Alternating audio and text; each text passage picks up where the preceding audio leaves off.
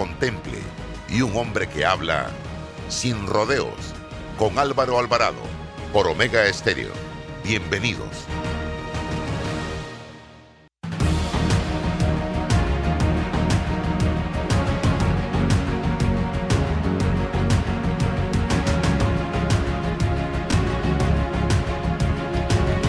Amigos, tengan todos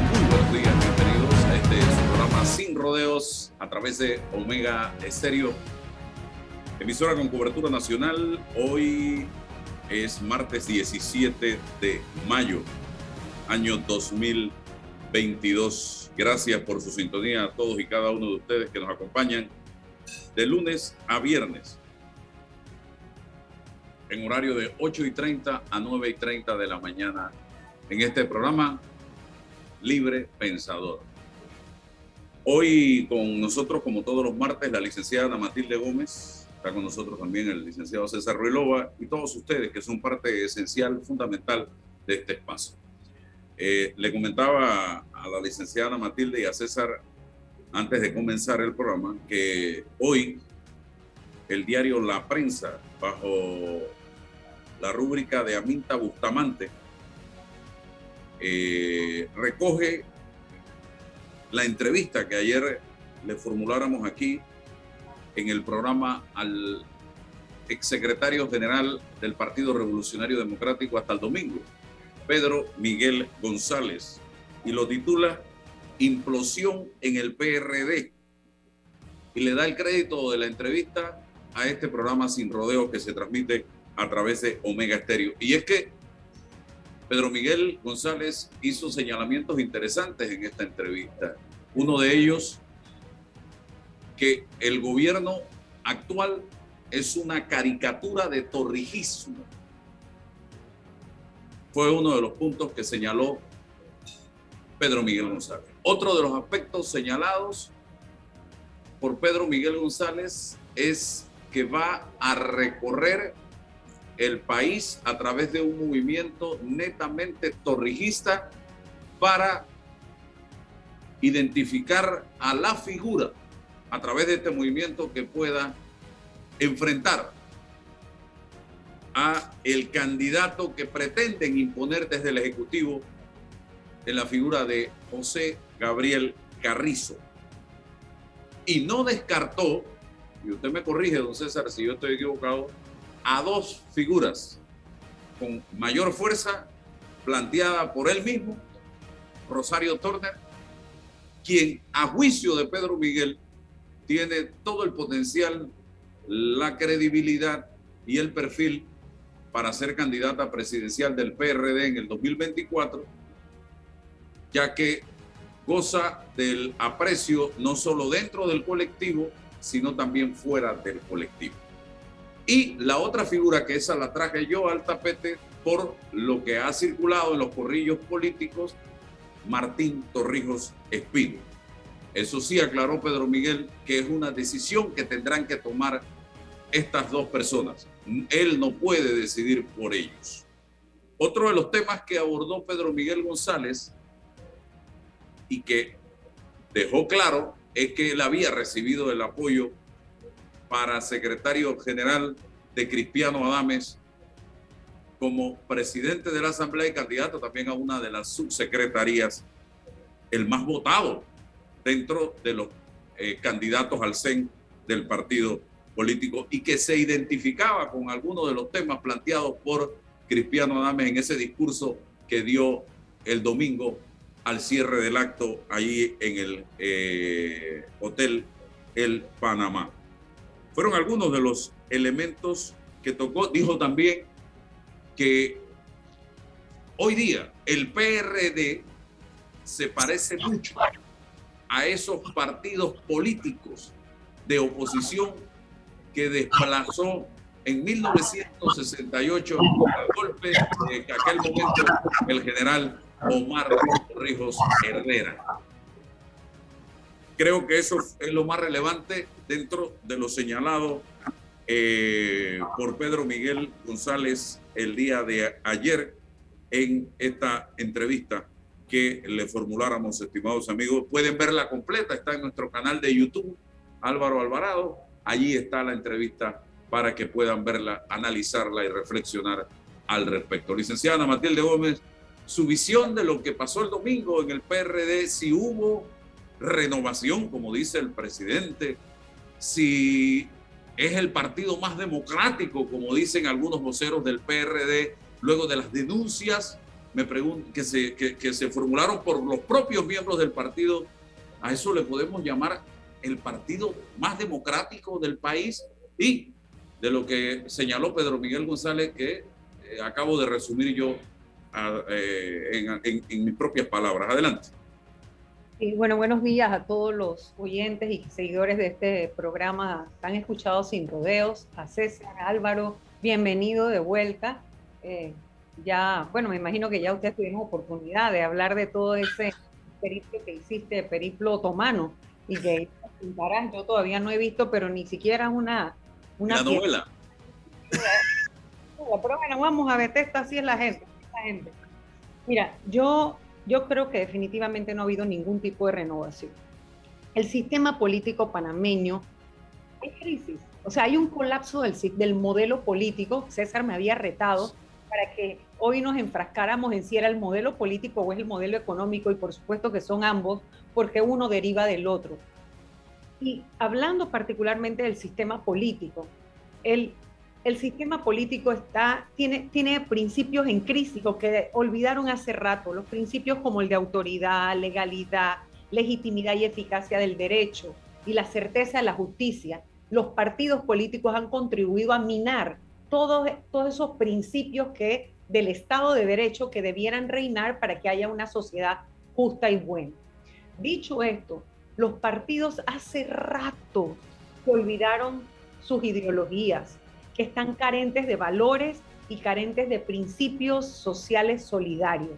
Allí la patología sociocultural que se, da en los partidos políticos, reflejada en el clientelismo, está tan arraigada ya que figuras como, y vamos a pensar cuál es el elemento común que tienen, por ejemplo, un Pedro, Pedro Miguel González, un, Martín Torrijos, un Rogelio Paredes, eh, por mencionar solo algunos, ¿no? Que tienen formación política, tienen militancia desde jovencitos, tienen un modelo referente, que era cada uno el de sus padres, ¿verdad? Ellos también incluso, aún resistiéndose, cayeron en el rejuego de la nueva forma de hacer política cuando la mercantilización los convirtió en maquinarias electoreras y en monedas de cambio. Es decir, desde los partidos políticos se conquista el poder, pero para manejar presupuesto, se conquista el poder para manejar dinero, se conquista el poder para manejar recursos, no para transformar la vida del colectivo ni de las personas. Y si se transforma alguna vida es nada más pasajera. La de ellos. La de ellos. Era pasajera porque es en la, empleo, en la empleomanía que desarrolla el quinquenio de gobierno. Por eso es que esos discursos tan, tan repelentes y que le caen a uno tan mal, al que no está en ese rejuego, de nuestra gente no está nombrada, nuestra gente está comiendo un cable, nuestra gente, como si el llegar al gobierno implica barrer con todo lo que hay cada cinco años, porque ningún partido se escapa de esto, barrer con todo lo que hay y entrar con sus huestes, porque para eso alcanzaron el poder. Entonces, Licenciada, antes de que continúe, yo quiero aprovechar para preguntarle si usted hoy, hoy, 2022, logra identificar diferencias entre PRD, panameñismo, CD, RM, Molirena, ¿alguna diferencia desde el punto de vista ideológico? No, no la hay la, confusión ideológica que hay es precisamente porque transversalmente a todos los toca la mercantilización de la política. Así que todos tienen una oferta muy parecida porque el sistema se los traga. En sus estatutos todo está muy bonito escrito y así como todo el que arranca en los estatutos usted lo ve y dice, esto es una belleza, yo me quiero inscribir ahí, pero es que del papel a la práctica hay una infinidad de perversiones que a la hora de la hora quedan haciendo exactamente lo mismo. Es más, usted sí puede encontrar diferencias ideológicas mediatizadas ¿ah? cuando ellos dan discursos eh, individuales, como cuando usted entrevista a Pedro, por ejemplo, un Pedro Miguel González, usted se da cuenta que él es una persona que tiene una profunda conexión con temas nacionalistas, por ejemplo, ¿verdad? Eso, eh, eh, eso lo tiene como bien arraigado. Pero en algunos momentos calla porque el sistema necesita cederle espacio a, la apertura y a, la, y, algunos otros temas que, que, se, que se tragan lo soberano y que se pueden tragar eh, lo patriota o lo nacionalista de cara a, la globalización y demás, aunque en eso él no cae mucho, pero en las otras prácticas finalmente terminan haciendo lo mismo porque el sistema no, hay otra manera de ganarle, de ganarse unos con los otros, porque ahí hay como una depredación, partidos y partidos, porque todos están buscando exactamente lo mismo. Cualquiera que se inscribe en un partido político hoy día, yo dificulto mucho que lo hace sobre la base de cuál es la visión programática que tiene ese partido, cuáles son los fundamentos ideológicos que tiene. No, la gente entra porque, ah, Álvaro armó un partido, yo conozco a Álvaro, Álvaro es mi pasiero, es mi compadre, yo voy para allá y vamos con Álvaro y bueno, son, a ver, hay un culto a la personalidad. Todos los partidos políticos han caído, y, esto hace muchísimos años, el, el culto de la personalidad y se van detrás de las personas y cada persona que entra trae su grupo. Y por eso es que hay facciones y por eso esos tira y jala y lo único que demuestran es que para las elecciones, nuevamente y como siempre, van fraccionados, cosa que hace que ni siquiera su propia membresía termine votando por los candidatos que ellos proponen. Así que, sinceramente, esto no es más que, más que lo mismo que ya tenemos, ¿no? Una descomposición total del sistema político panameño que sin una refundación no vamos a tener realmente nada diferente. César buenos días Álvaro, buenos días licenciada Ana Matilde. Vino preparada para el reto dialéctico que le había propuesto la semana pasada y siempre está pendiente porque, porque de salida, ¿no? Usted me dice que están en la par o puede estar a la par el análisis del sistema político y el sistema económico. Sí, pero por lo menos desde, la, desde el punto de vista de la izquierda que los clasifican estructura y superestructura, pone en el sistema económico como una superestructura y quizás en el sistema, quizás no político, jurídico, como una estructura, una consecuencia de lo que vaya a ocurrir allí. Eh, y sin algún debate ideológico, estamos sufriendo de eso. Las superestructuras económicas determinan lo que pasa en lo jurídico y en una política eh, judicializada, entonces ahí hay como un, un triángulo que pone el vértice en la élite económica que determina lo que ocurra en política y lo que ocurra en lo jurídico. Te hablo de la mercantilización de la política, lo que te trato de decir en palabras sencillas es que siguen ganando los que nunca están en la papeleta, siguen ganando los que nunca van a elecciones. O sea, de todo el poder que se enmarca dentro de los partidos políticos como cascarones mercantilizados, eh, definitivamente son mercancías que se ofrece al mejor postor. Si tú pagas tú entras con más, eh, tienes mayores posibilidades de dominar ese partido político. Claro, pero si uno analiza este, este, este problema, este fenómeno, por lo menos en el caso del PRD, las estructuras o las élites económicas no están fuera, están allí, están determinadas por los que ostentan el poder político y tienen los mecanismos económicos para revertir a través del clientelismo la suerte del resultado de lo que ocurra. Ni siquiera se espera que detrás hay una élite económica especulando o subvencionando. Aquí se habla de, clientelismo, se habla de dinero, se habla del pago, así, sin el mayor desparpajo, pero ¿dónde están? Ahí mismo. Es, del propio Estado, de la misma estructura económica del Estado, que nace, nace todo esto. Eh, palabras como cambio, palabras como renovar, ¿y qué es renovar? Porque lo acabo de revisar, hacer como de nuevo algo volverlo a su primer estado sustituir una cosa vieja o que haya servido por otra nueva de la misma clase. Entonces, se renovó eh, el Partido Revolucionario Democrático ante esta lógica y si se renovó o no, ¿para qué se renovó? Porque si se eh, renovó para poder revertir la lógica actual de conectarse realmente con los problemas de la sociedad, con los problemas y las contradicciones de un pueblo que requiere de sus líderes políticos una eh, solución de esos problemas. Eh, ¿Se renovó por eso o yo escucho discursos, que nos renovamos de cara al 2024 y sigue insistiendo quién adelanta los tiempos, si es que todavía faltan tres años, o ellos presumen que están conectados con los problemas del país. ¿Cómo se habla de triunfo cuando hay hoy en Colón, en la ciudad, en el interior, problemas fundamentales? Hay manifestaciones, hay movimientos sociales que están parando firme la partida y diciendo, ¿qué van a hacer?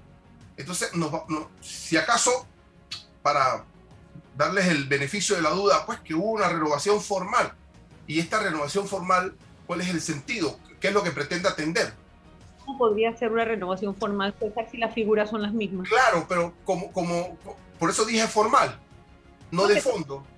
Por, por, eso dije formal, porque, porque, porque queda el análisis queda el análisis de determinar, hay un nuevo secretario general del partido que es la cabeza del partido, en minoría, en minoría, pero tendríamos que analizar en, en materia de la competencia del secretario general, del nuevo secretario general, cómo esas competencias van a impactar en el partido y en la relación que tiene con las élites del poder actual. Desde que Benicio Robinson es el presidente del Partido Revolucionario Democrático el poder dentro de ese colectivo lo tiene el presidente del Partido Revolucionario Democrático. Bueno, es un y te lo, digo con pruebas, porque me tocó a mí entrevistar en su momento a Carlos Pérez Herrera, siendo secretario general de ese partido, y él salir a denunciar que estaba siendo prácticamente arrinconado. No se le estaba dando la oportunidad de dirigir ese colectivo político como lo establecen las normas del colectivo, porque le habían quitado hasta el manejo del subsidio al, secretario general. Y hoy, y hoy Carlos Pérez Herrera hace mayoría con Vinicio Robinson. Exacto, se pone el suéter que dice Vinicio Robinson en el pecho. Sí, pero, pero Rubén de León, Rubén de León tiene las estructuras a sus espaldas del Ejecutivo. Eh, bueno, sería interesante un análisis y, y, y quizás Pedro pudiese, en lo, primero uno en lo funcional, qué dicen los estatutos del partido, cuál es la competencia y, y cómo va a ser esto. Cuatro cuatro en minoría, o sea, con el secretario general y, seis con el presidente. ¿Cómo, cómo, pero, el, pero representante del partido tiene un soporte desde el Ejecutivo. Es una nueva dinámica que genera y va a generar un análisis. Eh, los hechos tendrán que verificar qué va a ocurrir con todo esto. Bueno, es, parte de lo que se viene, pero, pero ¿de cara a qué? de cara al 24 o de cara a mirar lo que pasa en Colón, lo que pasa en, el oeste, lo que pasa en el este, lo que pasa en, el interior, lo que pasa en el país. ¿no? Negativo es que los discursos eran todos de cara, o sea, eran electoreros. Todos. ¿Cómo? De la carrera que viene hacia el 24, de lo que tienen que hacer hacia claro.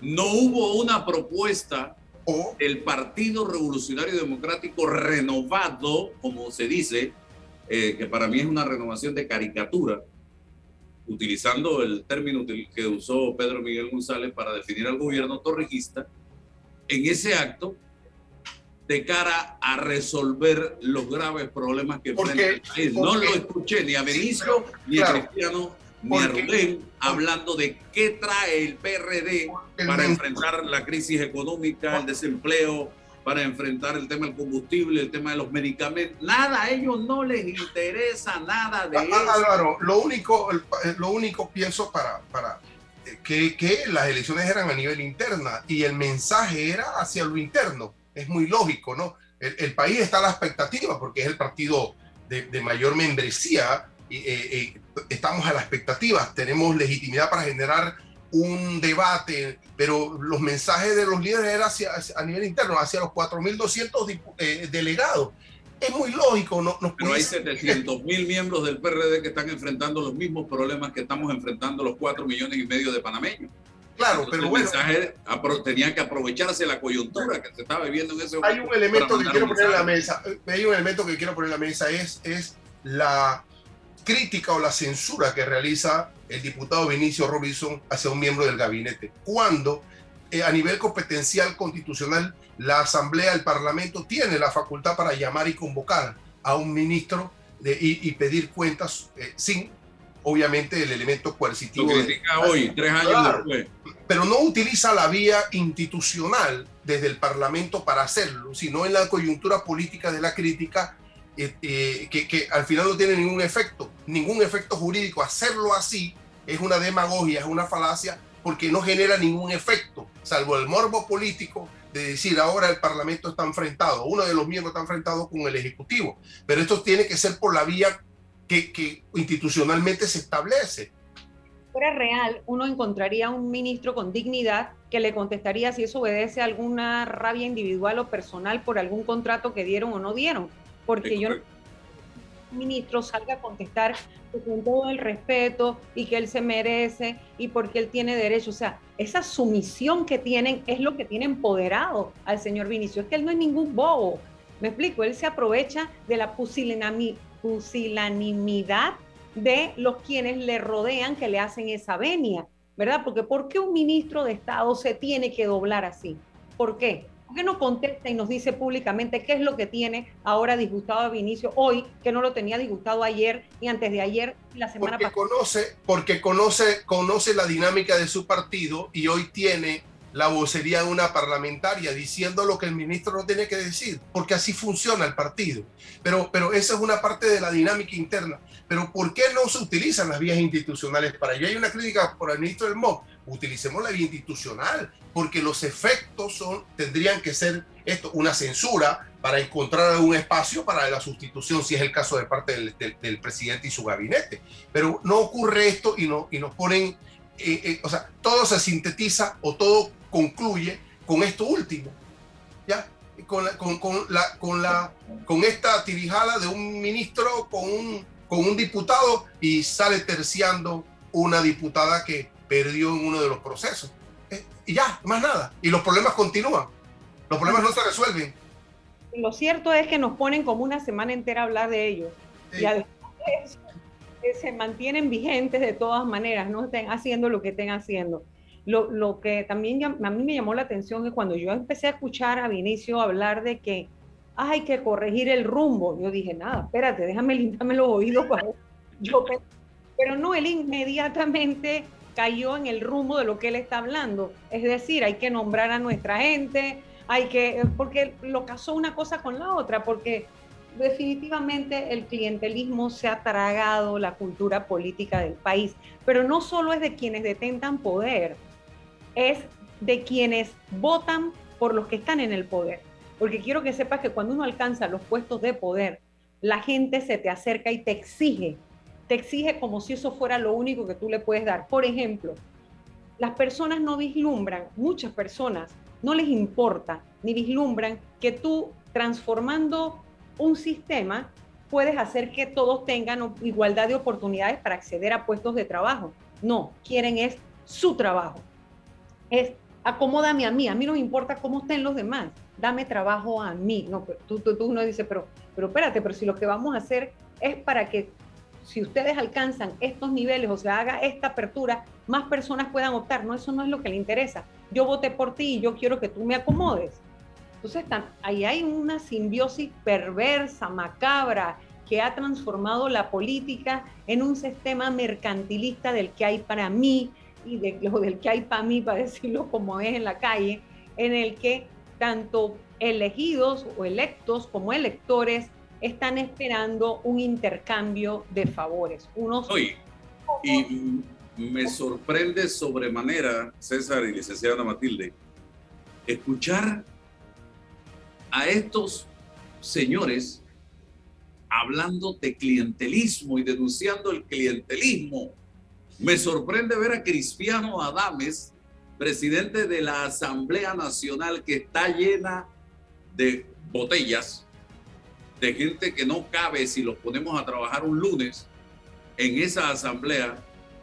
No caben allí porque no hay silla, ni escritorio, ni oficina para un montón de gente de clientelismo político en contra del Ejecutivo. Hey, señores, si el clientelismo político está arraigado al Ejecutivo y al Legislativo. Eso no es un tema exclusivamente del Ejecutivo en este momento. La Asamblea tiene... Y la sociedad en su conjunto. Y la sociedad en su conjunto. Entonces, ¿de qué estamos hablando, señoras y señores, cuando escucho a Cristiano hablando de denunciando clientelismo? Es un daño sistémico que demanda una refundación. O sea, aquí mientras nosotros no vayamos a una a un proceso constituyente verdadero, real, en el que se, ahí sí se renueve, se redefinan las reglas, las relaciones de poder, mientras eso no se haga, nosotros vamos a tener lo mismo, lo mismo, porque la gente sigue con la misma mentalidad. Que No lo tenemos, em, y lo iba a poner en el tapete igualmente. Chile ayer culmina el proceso, los constituyentes chilenos culminan el proceso de la, de la confección de la, del proyecto constitucional. Y, el camino que continúa es un camino ahora de revisión de forma para entonces eh, entregarlo y pasarlo a un referéndum. Todo un proceso se ha generado, está en, nuestro, en nuestra América, está, está eh, y lo estamos viendo y nosotros no somos capaces de reflexionar cuál, qué, qué ha hecho Chile con independencia del resultado, del proceso como tal, cómo, cómo nos ayudamos con estas experiencias. Y ahí está Chile. Ahí está Chile, o sea, nos está dando una lección, América, de, un proceso, eh, por supuesto, tenso, difícil, eh, divergente con las realidades del pueblo chileno, pero ahí está y nosotros no reaccionamos. Sabemos que, que, requerimos eh, estos procesos. ¿Cómo hacemos? Depende de quién o de quiénes para, para, para encararlo, pero con seriedad. no, pero no, aquí estamos estancados, en una realidad del siglo XXI, estancados totalmente.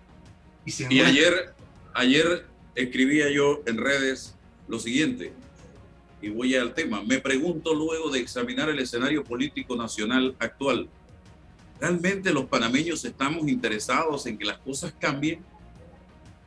¿Estarán los panameños dispuestos a votar en el 24 por gente decente?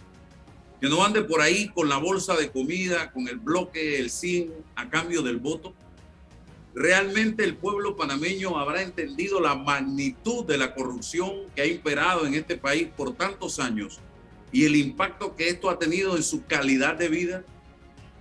Estoy convencido que esos políticos que muchos critican en las redes son el reflejo de nuestra sociedad, de esa sociedad que tenemos hoy.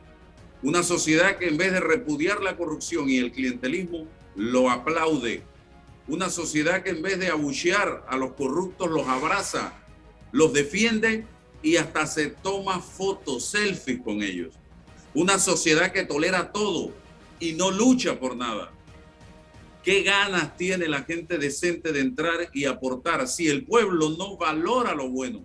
Al contrario, lo rechaza, vamos por muy mal camino y me duele por nuestros hijos quienes no tienen la culpa del país que les estamos heredando. O hacemos algo extraordinario en este momento o estamos condenados al desastre. Me preocupa muchísimo lo que está pasando en este momento y lo uno a lo que acaba de decir César, de que no estamos haciendo nada ni tomando modelos de otros países porque estamos acostumbrados a vivir en ese mundo del día a día y no pensar en el mañana, sino única y exclusivamente en el presente.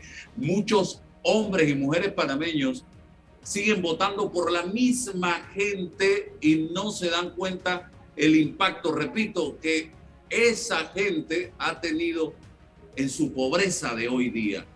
Ana Matilde y luego César.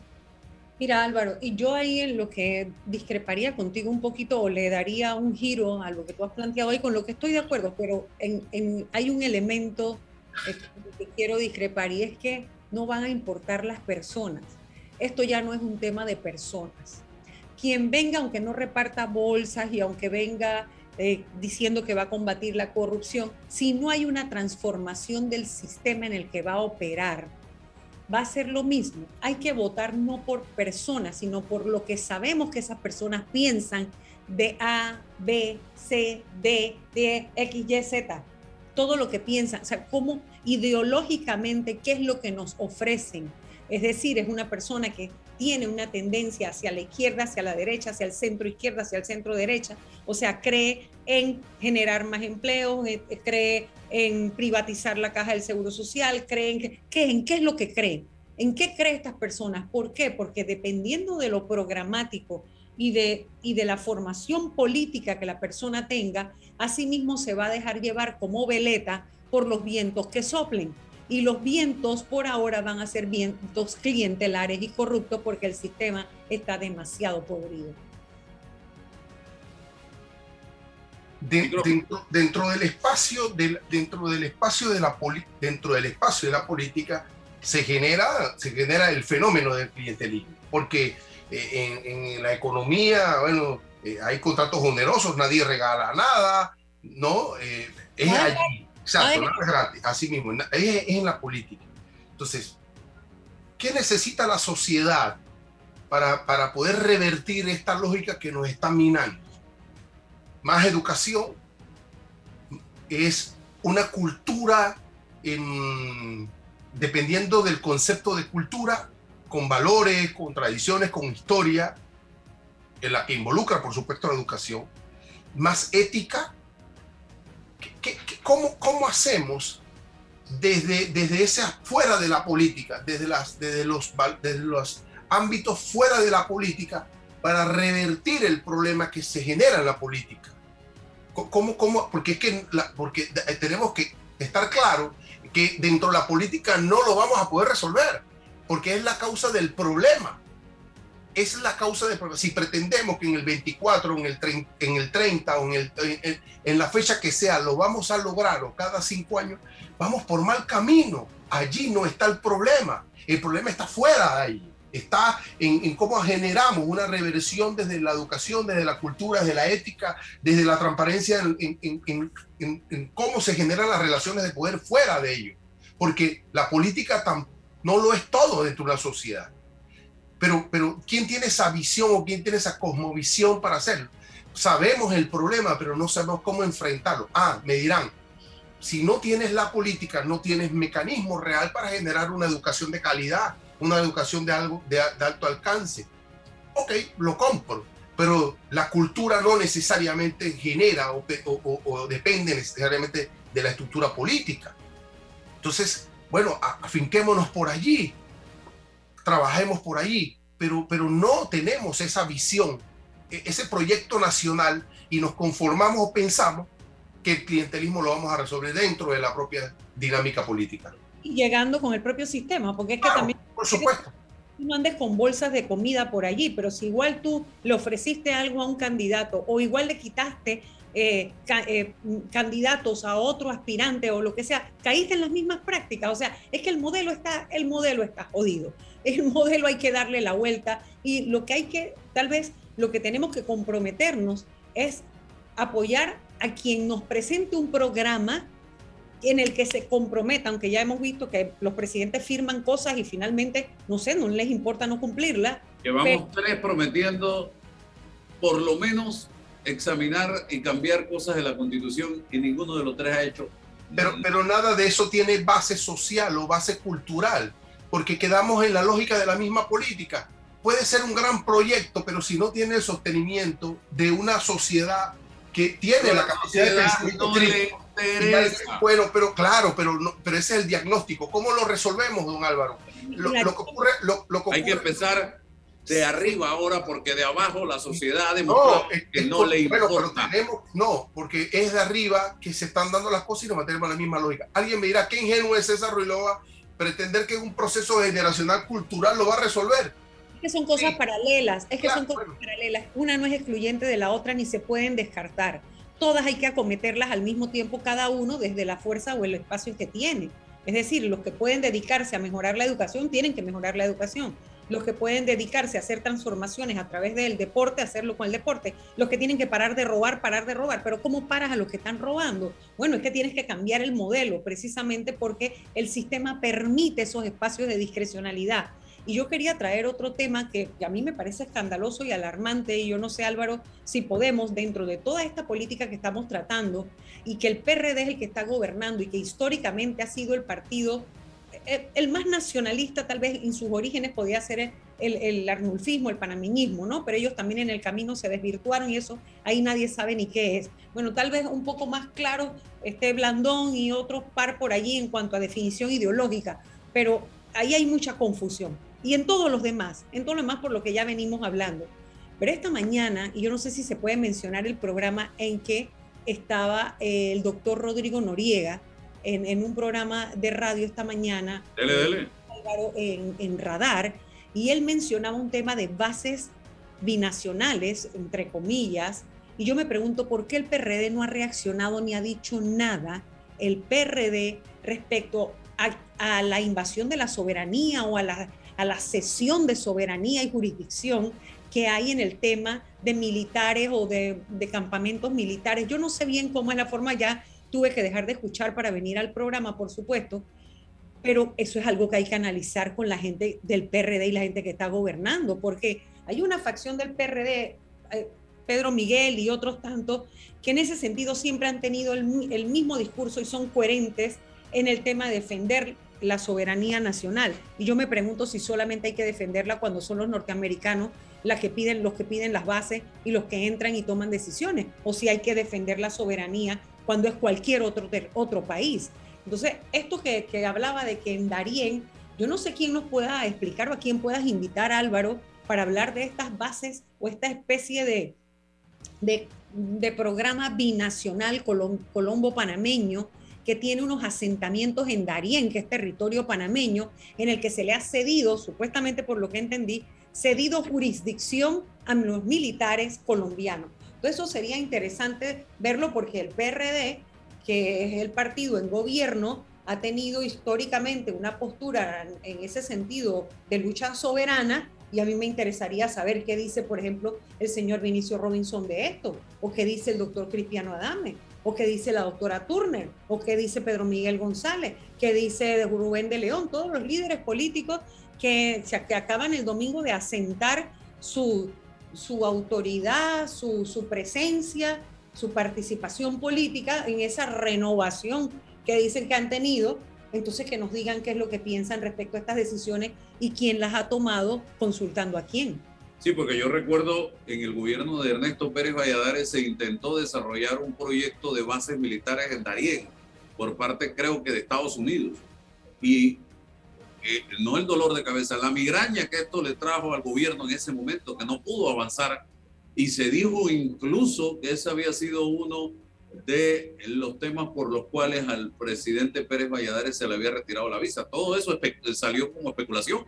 Eso casualmente lo repitió Pedro Miguel González hace muy poco en una entrevista que le hacían precisamente de cara a estas elecciones internas del PRD y él decía que la factura que le estaba pasando los norteamericanos al doctor Pérez Valladares todavía al día de hoy era producto de, esa, de, ese intento fallido de, eh, de asentamiento de bases binacionales, ¿no? Entonces yo sí creo que hay que hacer esa pregunta porque esto es, si es así como lo ha, lo ha denunciado, lo ha dicho, lo ha comentado el doctor Rodrigo Noría, que siempre es una persona muy informada, este, yo diría que esto amerita explicación. Sea, estas cosas no pueden pasar sin que se conozcan. Ya no estamos hablando solamente de transparencia, estamos hablando de respeto a la soberanía y la identidad nacional, el ceder jurisdicción, si es que está pasando, es un tema muy serio en medio de la crisis que estamos viviendo. Y sería reconocer la incapacidad del gobierno panameño para atender el tema fronterizo y transfronterizo, migratorio y de flujo criminal y de flujo de, marejadas humanas pauperizadas que hay en Darién, ¿no? Y, lo permeable que es la frontera y lo, realmente eh, sería prácticamente el reconocimiento de una capacidad fallida, ¿no? muy delicado el tema y amerita una explicación por parte de las autoridades panameñas, una aclaración de qué es lo que se está realmente negociando, planteando o acordando con el gobierno. Ya peor, si ya está consumado, ¿qué es lo que, qué ha hecho, no? Sí, exacto. Vamos a una pausa Regresamos enseguida, estimados amigos. Estamos aquí en este su programa Sin Rodeos. Demuestra tu éxito cancelando tus deudas con la Superferia de Préstamos Mi Éxito. Excelentes beneficios en condiciones y aprobaciones. Escríbenos al 6330-2334. En Soluciones Financieras Mi Éxito estamos para apoyarte. Bueno, me voy a comer con una estrella. Mm. Espérate, ¿y tu esposa sabe? Claro, ella sabe que la estrella del sabor es American Star. Y por eso en la casa comemos delicioso. American Star, el tasajo jamón, chorizos y embutidos más suaves, económicos y con el sabor que le gusta a todos. ¡Oh! ¿Me invitas a conocer esa estrella? Busca la estrella roja y azul American Star, la estrella de tu cocina. En Panama Ports nos mueve lo que a ti te mueve. En estos 25 años para el puerto y para nuestros colaboradores, cada día representó un nuevo reto. Pero gracias a ese esfuerzo, a esas ganas de crecer y de salir adelante, es lo que nos ha llevado a estar donde nos encontramos hoy. Panama Ports, 25 años unidos a Panamá. Agua pura de nuestra tierra, riqueza inmensa de vida y salud. Si gastas agua de más, se la quitas a los demás. Cierra bien la llave. Una gota por segundo se convierte en 30 litros de agua al día. Gobierno Nacional, idam.gov.pa. Somos agua. Trabajando cada día más para llegar a todo Panamá. Todo en un solo app.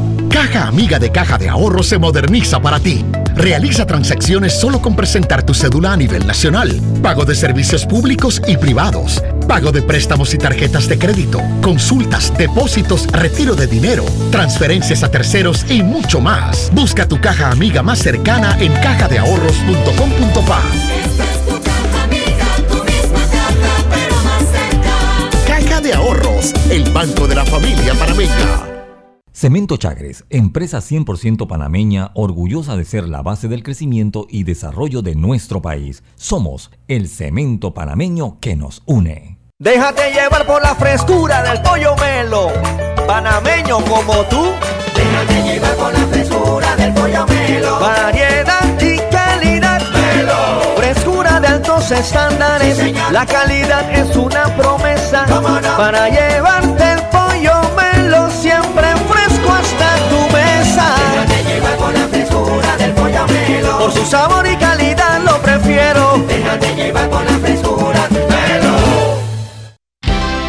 Eres grande Panamá, abriendo rutas al progreso, caminando hacia el futuro, avanzando en el proceso. Eres grande Panamá, juntos vamos creciendo. Con la ampliación de la carretera Puente de las Américas a Raiján, más de 600.000 familias se verán beneficiadas con una mejor calidad de Eres vida. grande Panamá, juntos vamos creciendo. Un gobierno en acción. Hola amigos, hoy les contaremos en cuatro sencillos pasos cómo lograr sus metas ahorrando con caja de ahorros. Paso 1. Determina la cifra que puedes ahorrar y lleva un control de tus gastos. Paso 2. Plantéate una meta. Paso 3. Abre una cuenta de ahorros en caja de ahorros que tiene para niños, jóvenes y adultos. Paso 4. No te lo gastes todo y ahorra para el futuro, porque con esfuerzo puedes lograr todo lo que te propongas. Caja de ahorros, el banco de la familia parameña.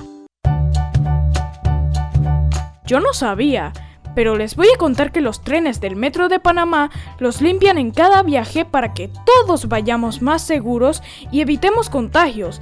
Imagínense, o sea, lo limpian para mí. Amo los paseos en el metro. Ahorrar para cumplir tus objetivos, claro que emociona. Abre una cuenta de ahorros en Credit Core Bank y empieza a disfrutar de sus beneficios. Credit Core Bank, cuenta con nosotros. Para develar lo que es cierto, hace falta hablar sin rodeos con Álvaro Alvarado. Regresamos, señoras y señores. Yo quería hacerle una pregunta a la licenciada Matilde Gómez.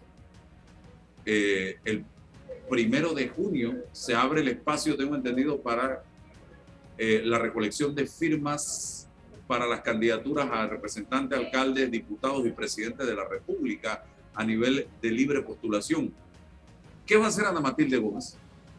Dígamelo aquí. Bueno, voy a buscar, voy a buscar mi documentación, voy a hacer el registro que tenga que hacer y, y voy a hacer los esfuerzos que tenga que hacer para participar de un sistema que necesita, a mi juicio, más voces con alternativas, ¿no? Va por una candidatura a la a diputada. Sí, voy a buscar una candidatura a la diputación. Circuito 87. Bueno, ahora somos 8-3. 8-3, ¿verdad? Eso cambió. Así que ahora somos, porque yo también soy del 8-3.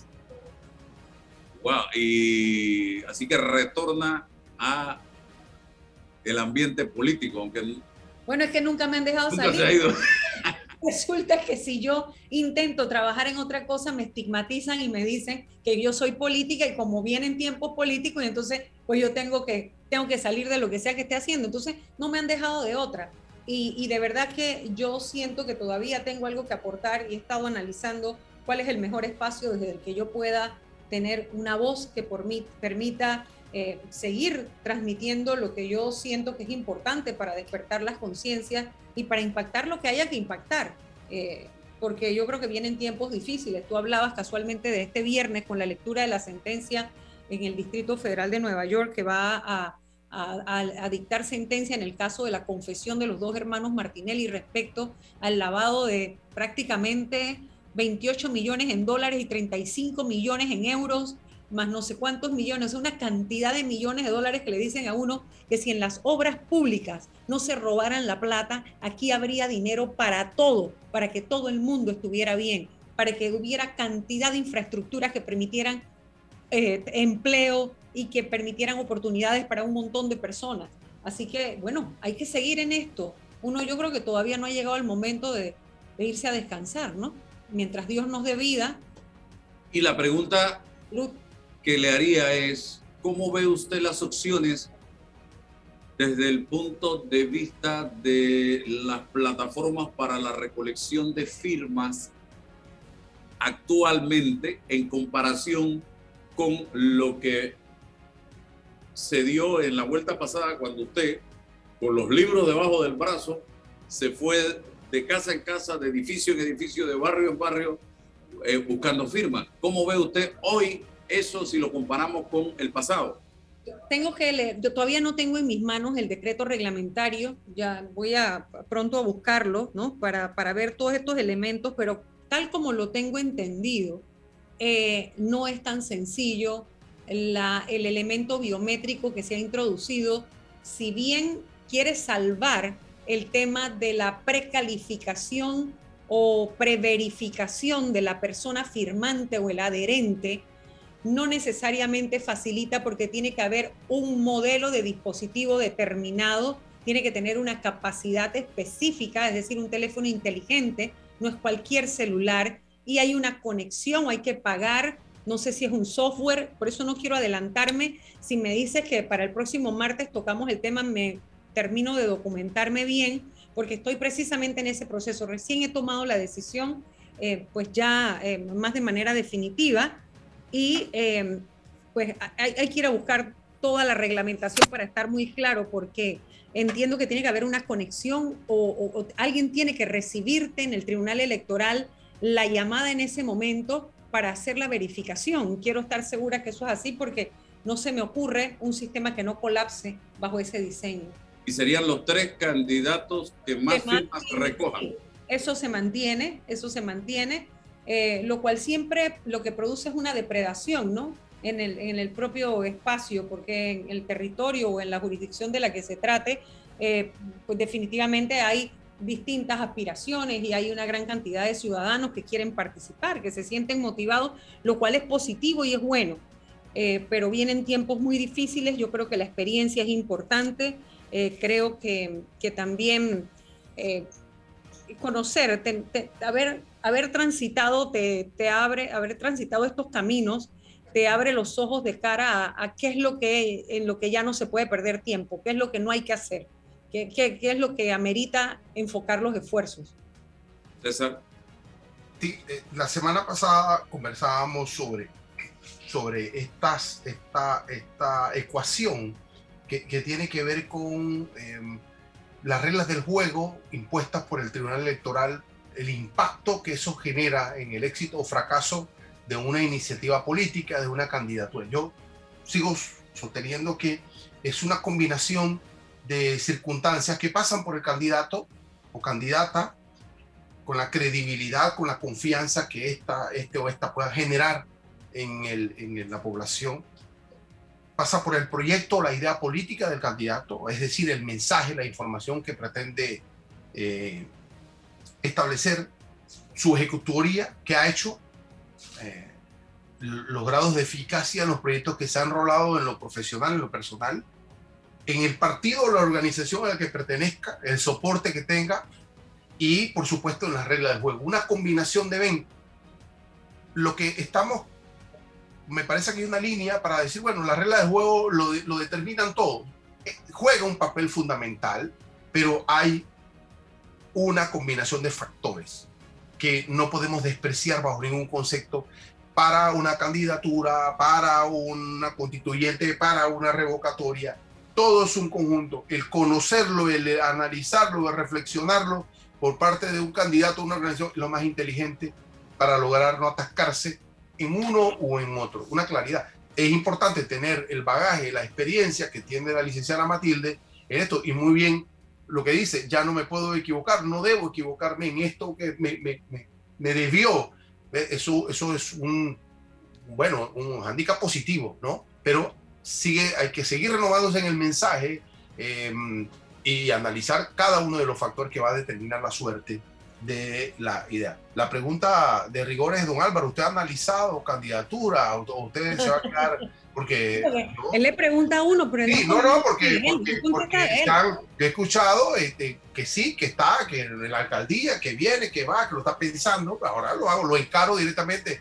Don, em, eh, don Álvaro Alvarado, ¿usted ha analizado la posibilidad de una candidatura a un puesto de elección popular en ¿Qué este va país? a hacer usted, como me pregunta? No me diga, por favor, que lo está pensando, porque eh, eh, ya, ya estamos a la puerta.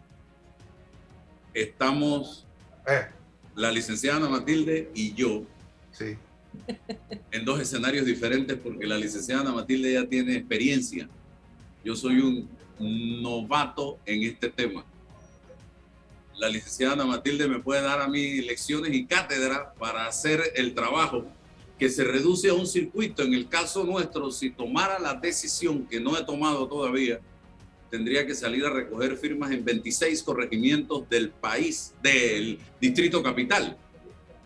Eh, no cuento en este momento con los recursos para hacerlo. Yo sé que la licenciada me va a decir que ella no gastó mucho en esto, pero es que no podemos comparar un escenario de un circuito electoral con un escenario de 26 pero tampoco, pero tampoco gasté mucho, pero bueno, me quedé sin plata en el camino a la candidatura presidencial. Recuerda que yo también recorrí el país entero, también fui a buscar los votos y las firmas, primero las firmas y luego los votos puerta a puerta y sin dejar de trabajar porque no podía darme ese lujo. Sí, ese es un tema. Los otros que llegaban en helicóptero, yo tenía que llegar dos días por tierra en carro con mi esposo para llegar a los lugares donde ellos llegaban en helicóptero, saludaban, besaban a la gente, dejaban un poco de plata y se iban. Este, así que eh, también podemos conversar de eso, ¿no? También podemos conversar de eso. Son decisiones. Ahora, eh, a veces hay cosas que, la, que compensan el no tener el dinero, pero eh, hay que hay que dar ciertos pasos para tomar esa decisión. Yo, por supuesto que ahora, lo primero uno toma la decisión de querer participar, pero eso no significa que uno lo va a hacer en definitiva, porque viene el siguiente paso y es explorar eh, las posibilidades de uno, pero de manera científica, ¿no? Así que la primera decisión es, bueno, yo sí quiero, que es la que yo he tomado, sí quiero. Ahora falta ver si tengo realmente posibilidades. Ese es el siguiente paso que uno analiza para entonces ya finalmente ir al ruedo. Sí, ¿no? es un tema económico. Para andar sin rodeos, digo, para andar sí. sin rodeos. es un tema económico, es un tema de familia, es un tema de estructura, porque hay que tener una estructura, eh, por muy pequeña que sea, para salir a recoger firmas frente. Yo, yo sé de gente que tiene estructura y que va a salir a recoger firmas y que tiene recursos y que tiene patrocinio para la recolección de esta firma. Entonces, todo eso hay que sopesarlo, hay que medirlo en este momento para tomar una decisión. La otra opción, y que la tienen más fácil, los miembros de los partidos políticos, porque ese ya es la postulación de un partido, te ya entras a la papeleta rápidamente. Habría que ver qué es lo que más conviene en un momento determinado. ¿Qué, Sí. qué dice usted, licenciada?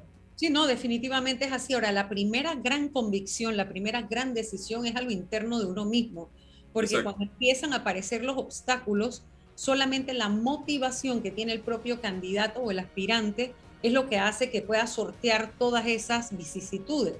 Así que esa es la primera gran convicción, que con la decisión uno pueda dormir tranquilo. La siguiente es la del entorno más cercano o familiar. ¿Por qué? Porque un candidato con una familia toda peleada, desunida o inconforme con lo que uno está haciendo, que no te acompañe o no te apoye, y como yo siempre le digo en mi casa o le digo a todos, el que no suma, que no reste. O sea, si no me vas a apoyar, no me estorbes. Entonces, es como que tienes que empezar a ver, bueno, el que no quiere participar, perfecto, pero hágase para allá, no, no, no haga que yo todos los días lo vea con su cara de amargura y porque salió tal cosa, escribieron la otra, es que dijeron de ti y es que, porque eso empieza, porque el sistema está tan podrido y el sistema está tan, tan carente de debate ideológico y de debate de profundidad que se van a atacar a la persona y no a sus ideas. Entonces no todos los familiares están listos para resistir eso. Entonces empieza a llamarte la tía de por allá. Oye, hace rato no te llama, pero entonces que, oye, dice que tú tal cosa que ¿Por qué? Por una cadena de WhatsApp que vio, no, hombre, tía, por favor, déjese de eso. No me llame para que yo pierda mi tiempo así. No le esté prestando. No, es que allá en canal de tal. Entonces se ponen a escuchar cuánto mamarracho tiene espacio en televisión o espacio en radio. Y entonces escuchan cuánta porquería dicen. Porque aquí la gente se da el lujo de hablar de lo que le da la gana que no sabe porque aquí hay mucha gente que habla de lo que no sabe, pero además lo dicen con un carácter de autoridad y señalando a los demás y no resisten, pero ni la mínima auditoría.